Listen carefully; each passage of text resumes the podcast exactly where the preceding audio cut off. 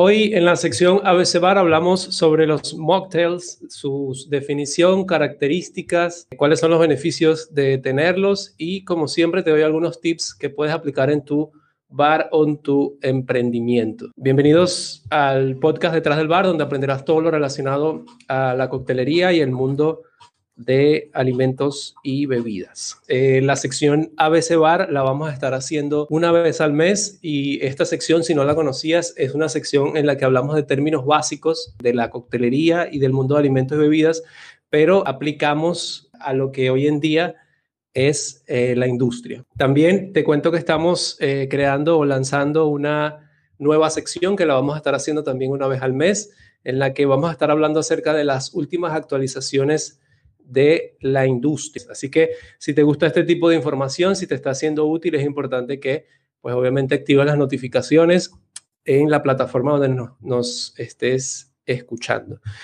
Para hablar ya acerca del tema que nos toca tratar hoy, vamos a hablar acerca de los mocktails y eh, primero hablemos acerca de lo que es o vamos a definir lo que es eh, la palabra mocktail. La palabra mocktail, si separamos esta palabra, la palabra mock puede llegar a significar burlarse de, simular a o simular un cóctel. Por ahí ya más o menos estamos imaginándonos de qué se trata. Y es porque desde un principio las primeras definiciones que se dieron del cóctel eh, hacía referencia a que tenía alcohol, como que era obligatorio que todo cóctel tenía que tener alcohol. Entonces, eh, luego comenzó a usarse este nuevo término en el que se agregó esta palabra mock antes de, antes de cóctel para eh, poder diferenciar lo que es un cóctel de un mocktail. Más adelante o al final de este episodio vamos a hablar un poco más acerca de lo que es el término, pero antes de avanzar eh, sobre esto, me gustaría indicarte o dejarte claro que aunque sea un mocktail, es importante que lleve una buena decoración, que lleve una buena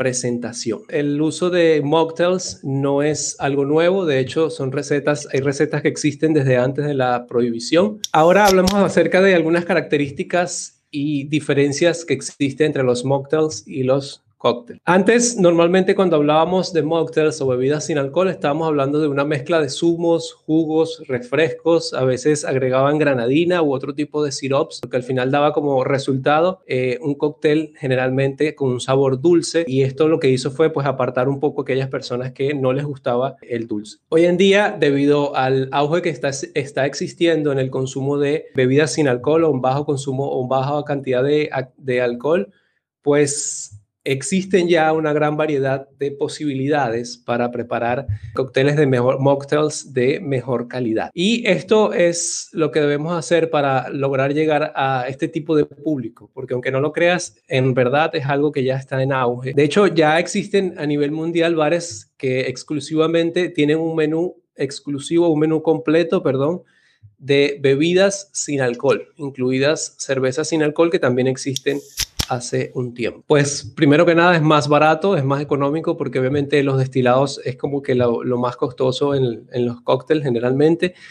No causan resaca, obviamente porque no tienen alcohol, no tienen límite de edad para su consumo y su preparación suele ser más sencilla. Y es que quien visita estos lugares, quien visita o quien consume este tipo de mocktails, eh, generalmente puede tener varios motivos por los que no desea consumir alcohol.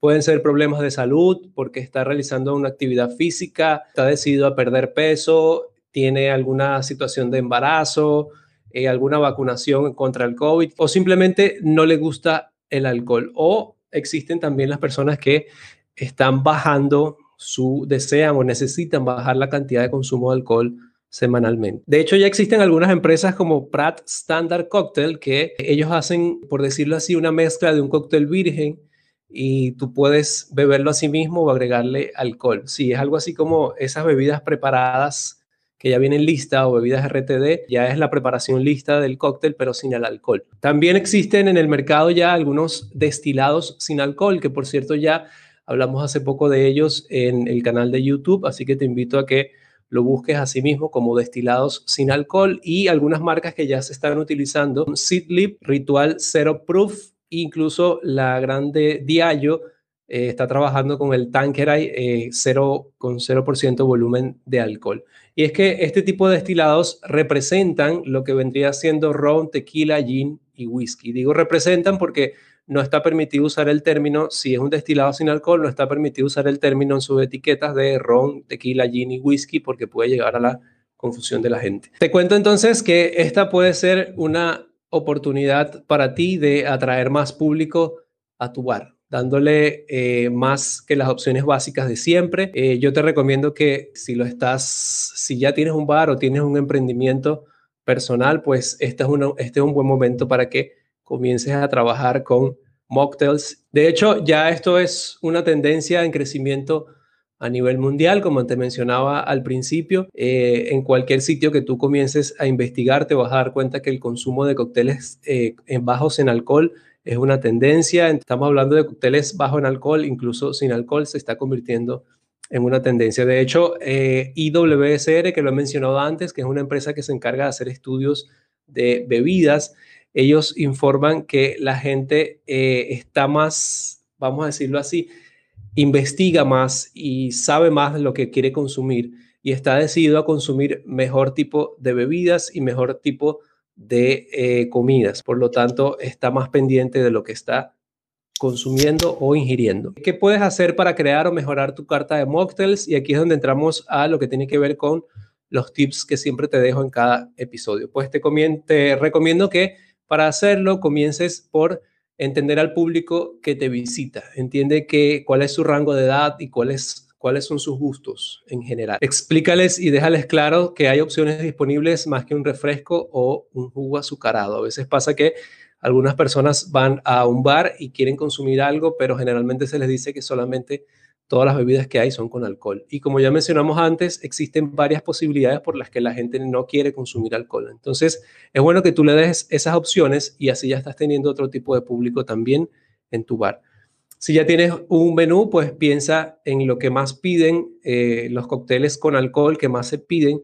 Y si te han solicitado algo nuevo, chequea qué características tiene. Si te están pidiendo también algún tipo de cóctel, algún tipo de bebida sin alcohol, pues analiza qué tan seguido te lo están pidiendo para ver si es necesario que tú lo puedas agregar al menú o puedas agregar un cóctel similar o un mocktail similar a este. Piensa en cómo complacer a esos clientes que ya tienes con menús de temporada o variantes de los cócteles con alcohol que ya tienes. Otra opción es eliminar el alcohol de algunos cócteles que ya tienen mucha venta en tu bar. Por ejemplo, si tienes un cóctel que tiene alta venta mensual, pues busca la manera de ese mismo cóctel darle un giro eliminándole el alcohol y por decirlo así, entregando ese cóctel, eh, como decimos por allí, eh, virgen.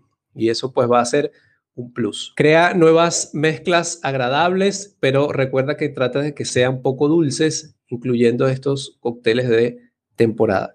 Agrega cervezas sin alcohol a tu menú y es importante que tu mocktail se vea tan delicioso como el cóctel más vendido. Y esto es importante porque generalmente eh, acostumbramos a descuidar un poco el tema de los mocktails porque nos parece que, bueno, este no tiene cóctel, no tiene, perdón, no tiene alcohol, por lo tanto no es necesario que yo le haga una decoración tan extravagante, una decoración tan acorde con el cóctel que yo estoy haciendo. Y resulta que es todo lo contrario, porque cuando entendemos que existe un nicho de personas que quiere consumir este tipo de alcohol, este tipo de cócteles, pues vamos a entender que también tenemos que darle, por decirlo así, el cariño y al momento de hacer este tipo de mocktail. Como te dije hace poco en el episodio donde hablamos sobre el garnish, que te invito también a verlo, es importante que sea, tenga una buena decoración porque siempre lo que vamos a consumir entra por los ojos. Y también te mencionaba esa vez que eh, si tiene una mala decoración, pues eso va a condicionar mentalmente el sabor en nuestra mente. Es más fácil cuidar un cliente fijo